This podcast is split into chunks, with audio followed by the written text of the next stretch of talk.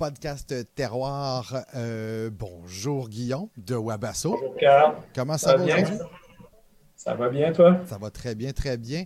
Guillaume, euh, j'ai voulu te jaser, j'ai voulu qu'on se jase, puis euh, tu as voulu qu'on jase aussi en même temps. Fait que ça a fait une super bonne collaboration là-dessus. Guillaume, on, va, on va y aller vraiment. On va commencer par le début. Mettons qu'on va essayer de présenter Wabasso, parce qu'il va probablement y avoir des gens qui ne connaissent pas encore Wabasso ce qui est mm-hmm. quand même étonnant. Mais, euh, mais je veux dire, Wabasso, vous êtes ouvert, fonctionnel depuis trois ans, si je ne me trompe pas, c'est ça? Exact, oui, ça fait trois ans qu'on a commencé. OK. Puis vous êtes situé à Trois-Rivières? Oui, on est à Trois-Rivières, juste en bas euh, de l'hôpital Cook, dans le quartier Sainte-Marguerite. OK. Puis quand vous avez démarré la distillerie, Qu'est-ce que vous aviez exactement dans le fond de la pensée, dire nous, on va se partir une distillerie, puis ça va être vraiment pour faire ça? Y avait-il un objectif précis? Euh, ben dans le fond, euh, c'est vraiment la rencontre de, deux esprits. Moi puis Maxime, euh, on est quand même assez complémentaires. lui, Maxime, dans le fond, à la base, voulait partir une microbrasserie.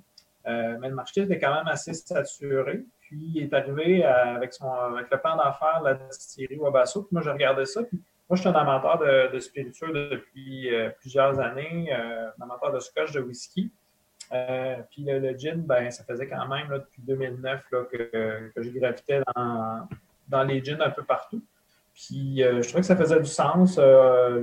c'était, l'air du temps aussi. Il faut se rappeler qu'en 2017, il y avait juste 14 distilleries au Québec qui étaient, qui étaient ouvertes. Euh, et puis, c'était vraiment le, moment de démarrer euh, la micro-distillerie, je pense, à Trois-Rivières. Donc, euh, avec notre plan d'affaires, notre financement, tout ça, puis avec notre petit talent en Creek, on a commencé à faire nos tests pendant à peu près un an. De 2017 à son lancement en 2018. puis à travers ça, bien entendu, il y a tout l'aspect législatif qui est, autour de l'octroiement du permis ce soit provincial ou fédéral. Fait ça a été un projet de longue haleine pour sortir notre premier bébé. Puis, euh, ben, c'est ça, dans le fond, au mois de mai 2018, euh, on a été capable de fournir à la SAQ euh, notre première cargaison de gin Wabasso. Puis, c'est vraiment un, un travail d'équipe, on s'entend. il y a la partie technique, mais la partie aussi qui est un petit peu plus artisanale, qu'il faut vraiment bien travailler. Puis, vu qu'on travaille aussi avec des aliments qui sont sauvages, euh, c'est important de trouver les bons fournisseurs aussi. Pas, euh, les gens oublient souvent ça, mais euh, c'est de travailler avec les artisans du coin, mais aussi avec les cueilleurs sauvages, avec les fournisseurs dès le jour 1 pour avoir justement une qualité qui continue dans le temps aussi. Oui, c'est ça. il faut que ça, faut reste un, produit constant aussi quand même.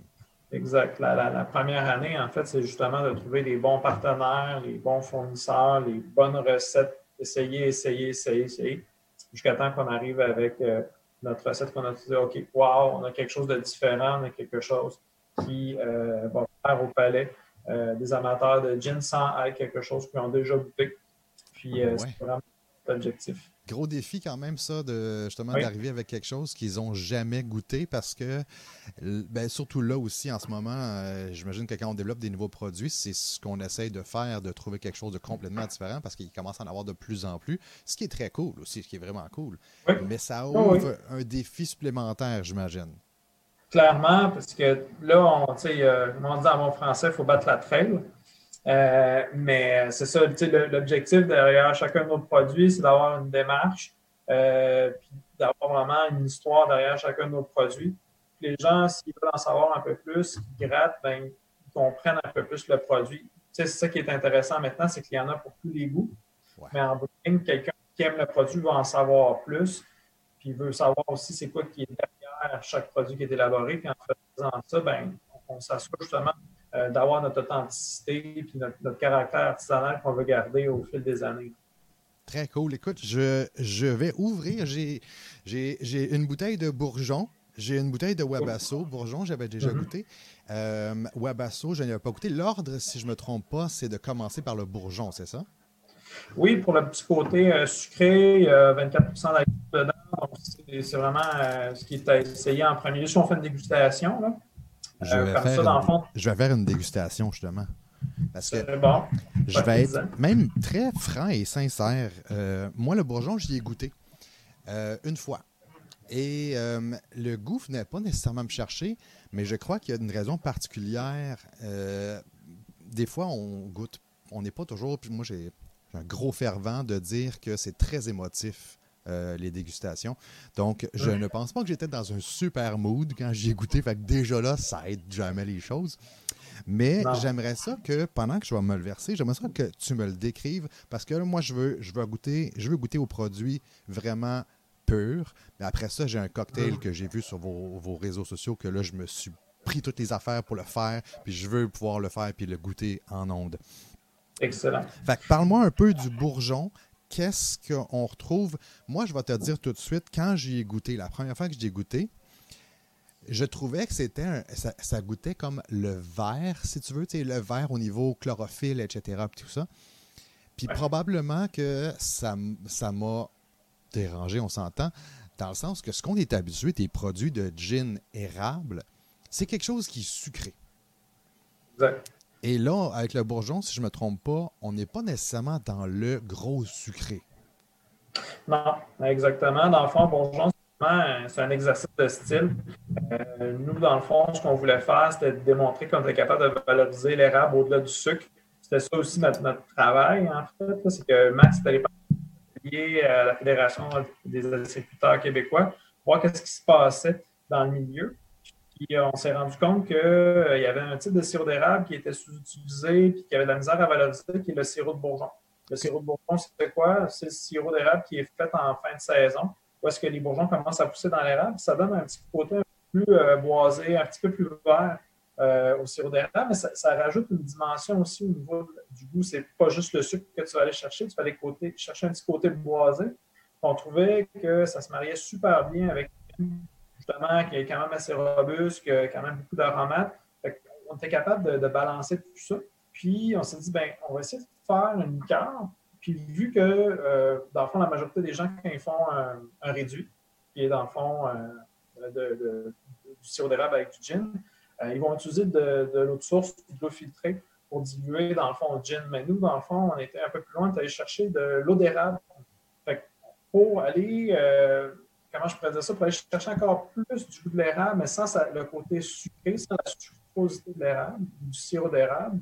On est allé chercher une eau d'érable qui n'est pas cuite, comme le sirop, puis on l'adjoint à notre sirop d'érable de, bourgeon, notre sirop d'érable de fin de saison. Ce que ça donne, dans le fond, c'est une complexité aromatique, mais aussi quelque chose qui est beaucoup plus près de ce qui se rapproche dans la culture traditionnelle, euh, comme mes, mes oncles, les oncles à Maxime y faisaient où est-ce que, dans le fond, peu importe ce que la terre donnait, ben, il prenait, il, bouillait, puis il faisait du sirop avec, puis ça donnait un sirop qui avait du corps. Tu sais, c'est pas, pas du, du clair ambré.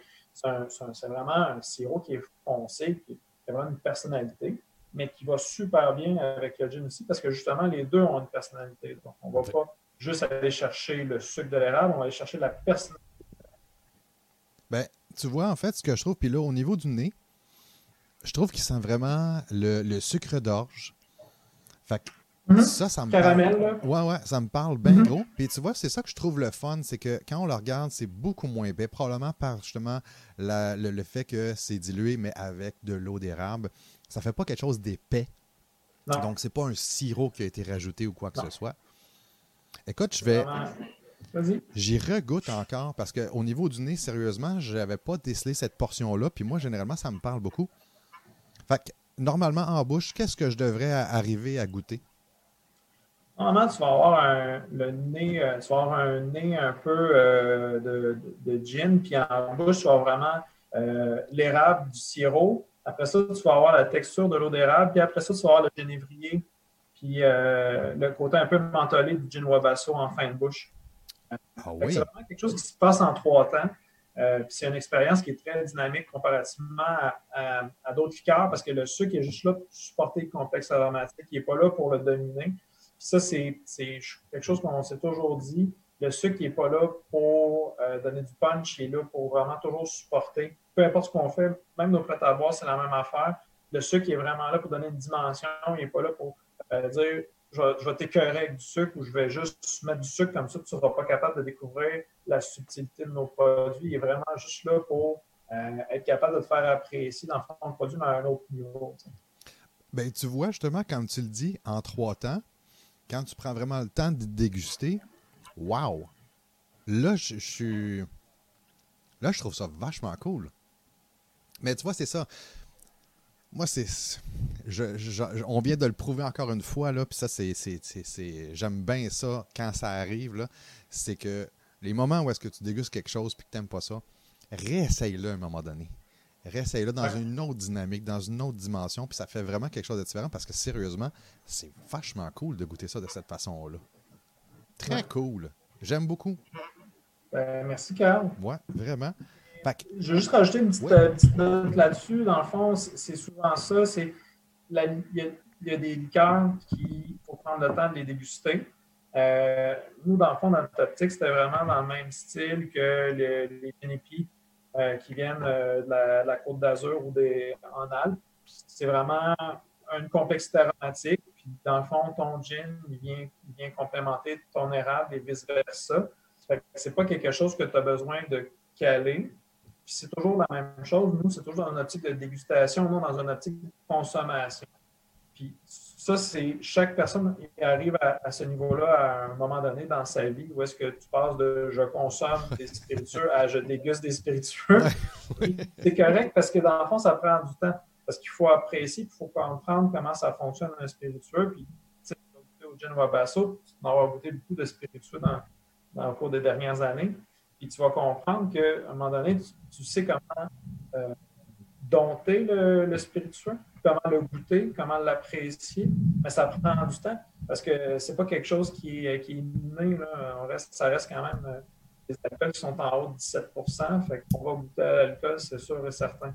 Ben, oui, puis souvent, c'est ça que les gens ont peur aussi, en fait, c'est qu'ils disent, ben là, c'est bien trop fort, je goûte rien, mais de prendre vraiment le temps de le boire, parce que tu vois, euh, euh, j'ai déjà connu dans mon ancienne vie euh, quelqu'un qui me faisait faire, faire des dégustations de sirop d'érable. Puis on s'entend, ça pourrait être vraiment que les gens pourraient dire eh, ben, c'est fou, oublie ça, c'est bien trop sucré. Non, non, mais quand tu prends le temps de, justement, dans un petit mhm. verre, de déguster, puis de voir, essayer de déceler les choses, tu n'es pas à la même place. Là. Non. Non, c'est ça qui est le fun, c'est que, au même au niveau de la sériculture, au niveau de la, sériculture artisanale, ils développent justement, de la palette standard de la fédération, mais euh, on voit des sériculteurs qui justement vont sortir euh, des parcelles, ils vont sortir aussi euh, des vieillissements en fût, en fût de bourbon. puis il y a un travail parce que dans le fond, si tu es capable de bien faire la dénomination puis bien décrire ton produit, ça devient une expérience gastronomique, même si c'est du sirop d'érable. Nous, en France, parce que c'est une commodité, le sirop d'érable. Oui. C'est pas vraiment ça. C'est au même titre qu'un bon quand c'est bien travaillé, ça a une personnalité en soi, puis c'est pas juste du sirop d'érable. C'est le sirop d'érable de telle érablière, de telle parcelle. C'est ça. qui est avec euh, qu'est-ce qu'on fait, c'est qu'on fait avec des gens qui sont passionnés par ça, puis qu'est-ce qu'ils nous font découvrir quand on fait des recherches, qu'on produit, c'est ça. On l'essaye, on regarde qu'est-ce qui se fait, on prend le meilleur, puis après ça, on l'offre euh, euh, aux, gens qui veulent déguster nos produits. C'est très cool. Vraiment, le bourgeon, ça. J'adore ça de revenir sur, ma... sur ce que je dis. Je trouve ça agréable. Au bout, au bout, au bout. J'ai le Wabasso. Euh, lui, je n'ai jamais goûté. J'ai tellement entendu de très, très bons commentaires, euh, soit sur le labo de Madame Jean, soit de gens que j'ai connus qui m'ont dit Ah non, c'est vraiment un très, très bon produit. Alors, je, m'en sers et je vais te demander qu'est-ce qu'on retrouve dans le Wabasso qui est différent des autres gins? Ben, on, est on est les seuls, dans le fond, à mettre du, euh, la fleur de trèfle rouge et du thé des bois dans, notre gin. Euh, dans le fond, on est les seuls à les mettre les deux en même temps. Maintenant, euh, on a des gins qui ont du thé des bois ou de la fleur de trèfle rouge. deux exemples, ce serait le, le dandelion de Schlag, qui met aussi de la fleur de trèfle rouge dans son, dans son dandelion. Puis dans le, thé des bois, je sais que la liqueur de, la liqueur de du Fjord aussi va mettre du thé des bois dedans. donc, c'est deux aromates qui, ensemble, sont spécifiques au Wabasso, mais maintenant, on, peut essayer euh, différents autres gins, mais c'est vraiment ce qui a fait notre, nous a fait notre, euh, notre démarquer, c'est qu'on utilise des bois sauvages dans la région un peu partout. Oh. Euh, puis la fleur de trèfle rouge, c'est la même chose. Donc, ce que ça fait, ça vient chercher ce que tu sens, le petit côté un peu sucré, c'est la fleur de trèfle rouge. L'analogie qu'on peut faire, si les gens n'ont jamais mangé de fleur de trèfle rouge, c'est le miel. Parce que dans le fond, le miel de trèfle c'est fait avec du miel, c'est fait avec du miel de trèfle, c'est fait avec du trèfle blanc et du trèfle rouge. Donc, ce côté un peu euh, sucré, mais sans l'être, fruité, euh, c'est le, le trèfle rouge. Puis au goût, le, le thé des bois, c'est la parparman rose. Ouais. Moi, c'est vraiment ce côté euh, menthe poivré, peppermint, wintergreen, euh, que les Anglais disent. Ça, ça, ça, vient vraiment bien complémenter le génévrier. Puis, euh, tous les autres aromates, en fait, ont une base de, Bombay Sapphire, mais on est allé chercher euh, une cardamome verte qui vient d'Indonésie. On est allé chercher euh, de la baie de cubaine. On a, on a mis aussi, ce qu'il n'y avait pas, c'est de la racine d'iris. On ne l'a pas indiqué sur notre bouteille, mais on met un peu de racine d'iris aussi pour ajouter de la complexité aromatique. Ça sert client. c'est vraiment intéressant. Puis, c'est le fun, c'est que chaque aromate se complète l'un dans l'autre. Fait que tu pourrais dire, mettons, euh, le côté mentholé du thé des bois vient avec la baie de cubeb, la mélisse officinale vient avec l'écorce de citron. Le génévrier, lui, il va aller se faire complémenter avec la racine d'angélique, et ainsi de suite. c'est ça qui est vraiment trippant, c'est que euh, les aromates se mélangent entre eux, ce qui fait que tu vas avoir des notes qui vont sortir à un moment donné. Ouais. Mais pas tout le temps en même temps c'est ça qui fait que c'est un bon gin, c'est que c'est pas juste euh, unidimensionnel, c'est pas juste un goût. C'est on a des dominantes, mais ils viennent quand même supporter le restant du complexe organoleptique. C'est quand même très complet comme gin. C'est ça qui nous a fait faisait triper, moi et Max, c'est que c'était pas juste euh, le génévrier ou juste l'écorce de citron ou juste ça. C'est vraiment quelque chose qui, qui va vivre, qui va, euh, dans le fond, chanter sa propre chanson. Puis euh, je pense que c'est pour ça que les gens l'aiment aussi. ça reste un gin qui est quand même assez dynamique, même si c'est un London Dry typique. Oui, mais, mais moi, ce que je trouve le fun, c'est que souvent, on va ouvrir des fois des spiritueux, puis souvent aussi, quand on les ouvre pour la première fois, euh, on a une grosse, forte odeur d'alcool qui rentre au nez. Et il n'y a pas ça avec mm-hmm. le Wabasso. J'ai pas de, tu sais, genre, je ne sens pas une pouffée d'alcool j'ai l'impression que pour moi, ça veut. Puis je veux dire, je suis en zéro un spécialiste. Mais pour moi, ce que ça, ce que ça me dit, c'est que c'est bien balancé au niveau de la macération, c'est que c'est pas l'alcool qui prend le dessus par-dessus par -dessus tout. Ça sent vraiment. On sent les, aromates, on sent un fond d'alcool parce qu'on s'entend que c'est quoi? C'est 40, 40 41,3. Donc, il y a quand même 41% d'alcool dedans. Mais même au niveau de la bouche, c'est chaud, mais ça ne brûle pas quand ça descend. Un des, trucs euh, qu'on donne au microdistillateur quand il y a une question, c'est que nous, on utilise une autre source euh, qui vient de la région, qui vient de Saint-Maurice, l'autre source Radnor. ça, ça, a une grande importance, en fait, au niveau de la dilution. Dans nous, on macère et on dilue avec de l'autre source Radnor. Et euh, la dilution, on prend notre temps. Normalement, là, on va prendre jusqu'à trois jours pour diluer un lot de gin Wabasso. Puis ce que ça fait, en fait, c'est que ça va garder euh, les huiles essentielles qui sont volatiles normalement dans notre gin. ce que ça fait, c'est que ça réduit l'effet de, sensation d'alcool parce que c'est comme si, c'est comme quand tu fais du parfum. Euh, si tu fais du parfum, tu fais une huile de parfum, puis tu dilues trop rapidement, tout, ton, complexe aromatique va s'envoler tu vas perdre justement de la finesse de ton parfum. C'est drôle à dire parce que c'est la même technique. Faire du gin, faire du parfum, c'est un alambic, c'est des fleurs, c'est des épices. C'est juste que c'est beaucoup plus concentré quand on fait un parfum, mais à la base, c'est toujours un, alcool avec une macération qu'on. C'est ça qui est intéressant aussi, c'est qu'on l'a appris au fil du temps aussi qu'il fallait faire ça. On reste encore des artisans, puis on a encore beaucoup d'années avant de devenir des, experts dans, dans ce, dans ce milieu-là mais on est attentif à qu'est-ce qu'on fait, puis qu'est-ce qu'on peut faire pour s'améliorer. Puis c'est ça qui fait, à mon sens, qu'à un moment donné, on, va devenir des, grands magistrateurs, que ce soit à la, distillerie ou dans toutes les distilleries québécoises. Ben, déjà, déjà, au niveau québécois, je constate qu'on s'en vient vraiment de plus en plus solide. Ouais. Donc, ça, tu sais, puis, puis euh, tu sais, euh, on ne se le cachera pas, entre distillateurs, vous n'avez pas nécessairement de, vous n'êtes pas en compétition tout le temps. Euh, c'est sûr que c'est de la compétition amicale, c'est le fun, c'est agréable et tout ça. Mm-hmm. Mais il n'y a pas, euh, en moyenne, il n'y a pas de méchants puis de, de, gentils là, au niveau des, des, distilleries, Vous êtes quand même des gens qui vous connaissez, qui vous jasez, vous vous échangez des trucs souvent aussi. Oui. C'est important parce que on reste qui est jeune. Euh, puis on est chanceux parce qu'on on est sur les épaules de géants. Il ne faut pas oublier qu'avant nous, il y avait des microbrasseries, puis avant les microbrasseries, il y avait des vignobles puis des cidres. Ça ça, ça, marque le paysage, puis ça forme le palais. Je ne crois pas qu'on aurait pu créer des produits de ce niveau-là sans avoir euh, une population avec un palais aussi bien développé.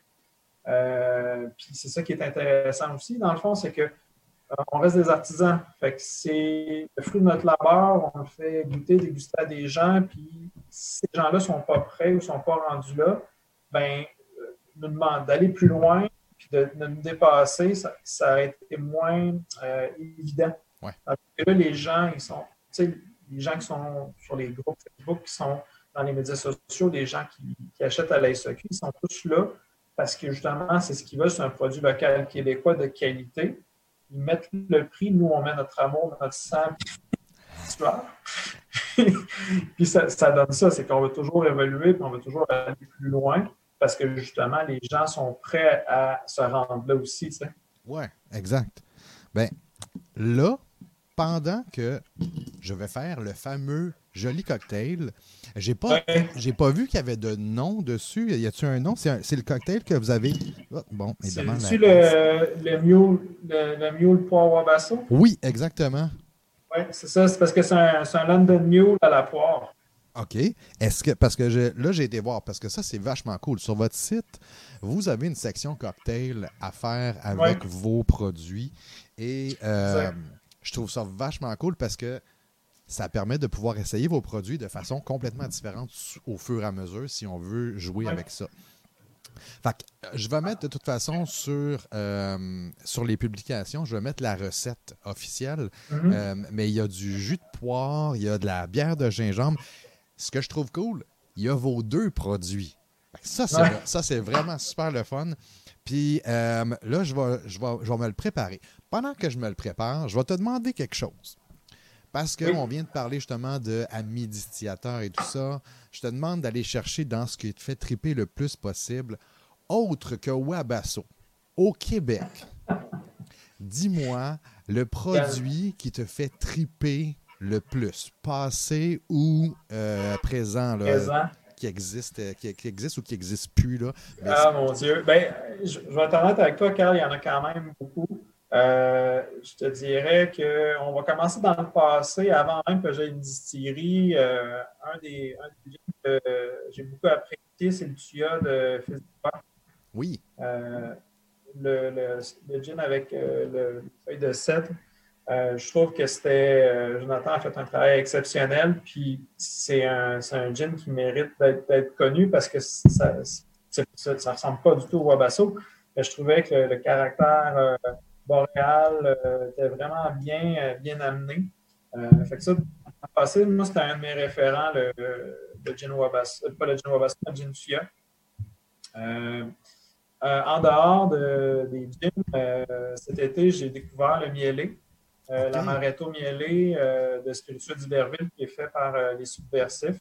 Honnêtement, la gang de Mario D'Amico, ils font un Christophe de beau travail dans les liqueurs. Puis je trouve c'est vraiment bien élaboré. le, sucre est encore là avec la julienne, puis les, aromates qui ont été mis, je trouvais que c'était vraiment bien pensé. honnêtement, ils, font toujours halluciner ces gars-là parce que, tu sais, à la base, c'est comme pas des distillateurs, mais on voit que la passion. Fait que je trouvais ça vraiment cool. Puis, tu sais, mon, mon gin de dégustation favori, euh, probablement comme pour plusieurs personnes, ça va être le, le, gin Menot euh, de, de, Charlevoix. Honnêtement, euh, c'est tellement bien fait. je suis un peu jaloux, mais les gars, ils, ont mis, les autres aussi ont mis beaucoup de temps, beaucoup de sueur, beaucoup d'amour dans leurs produits.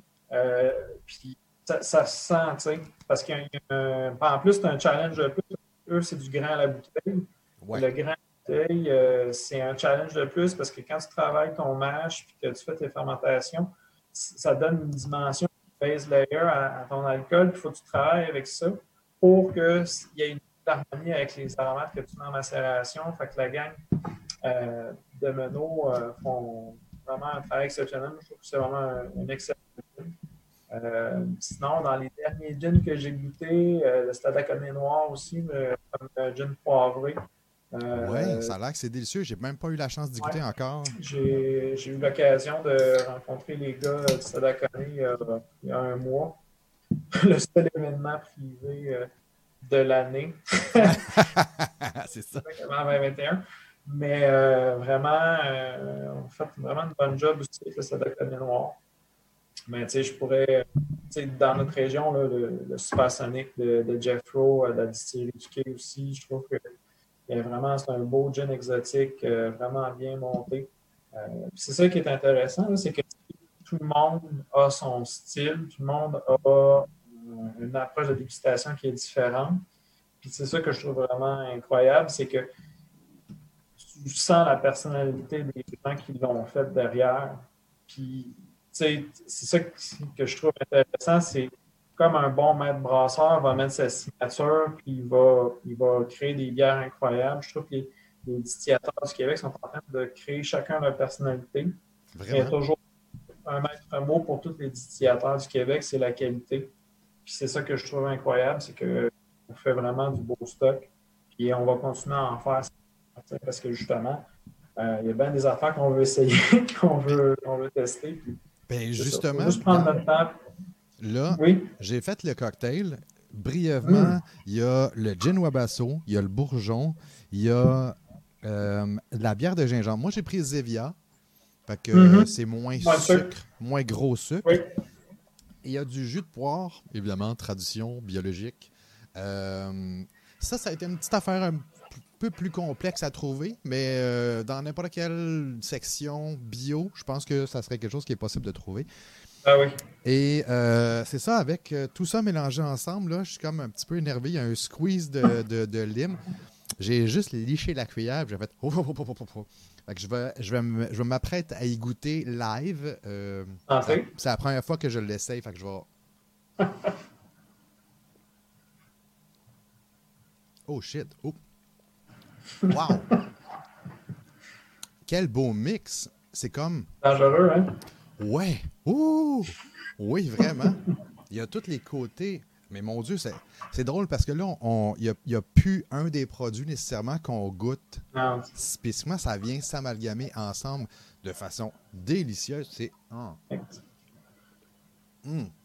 Oui, effectivement, ça peut être assez dangereux. Ça, tu t'en fais. ça, c'est une recette. Je voulais juste te dire, ça, c'est une recette de Nancy's Mix qui est dans le fond une, photographe euh, mixologue euh, à Trois-Rivières. OK. Qui euh, fait vraiment des cocktails incroyables.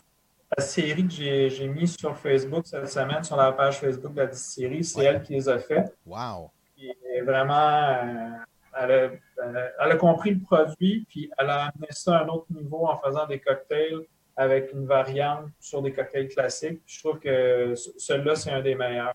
C'est incroyablement bon. Ça rentre dans ma palette. Déjà, moi, la poire, j'adore ça. Si on mélange ça avec du gin, puis tout le reste, c'est quand on arrive euh, au summum de mon, de mon grand bonheur. Fait que je suis très, très, très heureux. Écoute-moi, euh, Guillaume, petite question. Semblerait que là, on parlait justement de ce que vous vouliez faire éventuellement, mais semblerait qu'il y a un nouveau produit qui s'en vient chez Wabasso. Oui, oui, oui, oui. Est-ce Euh, qu'on peut savoir un peu qu'est-ce qu'il y en est? Euh, ben là, ça s'en vient tranquillement pas vite. Là. Vous allez, on va sûrement euh, l'annoncer au mois de novembre. On OK. On ne sort pas beaucoup de produits, nous. Ça va être notre, notre troisième spiritueux là, en trois ans. OK, donc on sait déjà c'est un spiritueux. Oui. Ensuite, Puis c'est ça, là. Ça va être, ça va être, ça va être un bon, bon spirit. Je vais- laisser ça de même. OK. Euh, Mais euh, on va avoir l'occasion de s'en parler là, quand on va avoir euh, je vais- quand, quand on va sortir, puis tranquillement, pas, pas vite l'annoncer. ça va mais- se propager un peu plus. Fait qu'on garde le C'est ça, secret. exactement. Mais on va garder ça secret pour l'instant, mais on va s'en parler d'ici le temps des fêtes, je te jure. OK, fait que ça sort avant le temps des fêtes. Oui. OK, super. Excellent. Écoute, vraiment, je suis. Guillaume, je suis super content parce que euh, justement, j'avais j'avais mon petit côté bourgeon que je voulais, je voulais développer. Je voulais vraiment qu'on en jase puis que tu puisses me- m'amener ailleurs.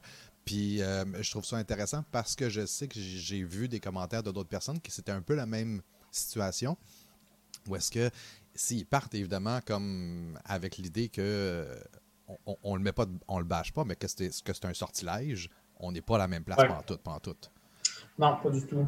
Que je trouve suis super content, vraiment content d'avoir goûté le, le gin. Je trouve ça vraiment intéressant le fait que ce soit quelque chose de très très euh, écoute doux à la limite d'une certaine façon, mais tout en réchauffant. Je trouve ça hyper agréable, c'est bien balancé. Le cocktail, écoute, je te jure, c'est probablement quelque chose qui va me rester. Ça va, le jus de poire va rester un peu sur ma liste d'épicerie à chaque euh, à chaque mois environ pour pouvoir me faire de ce cocktail-là. C'est super bon.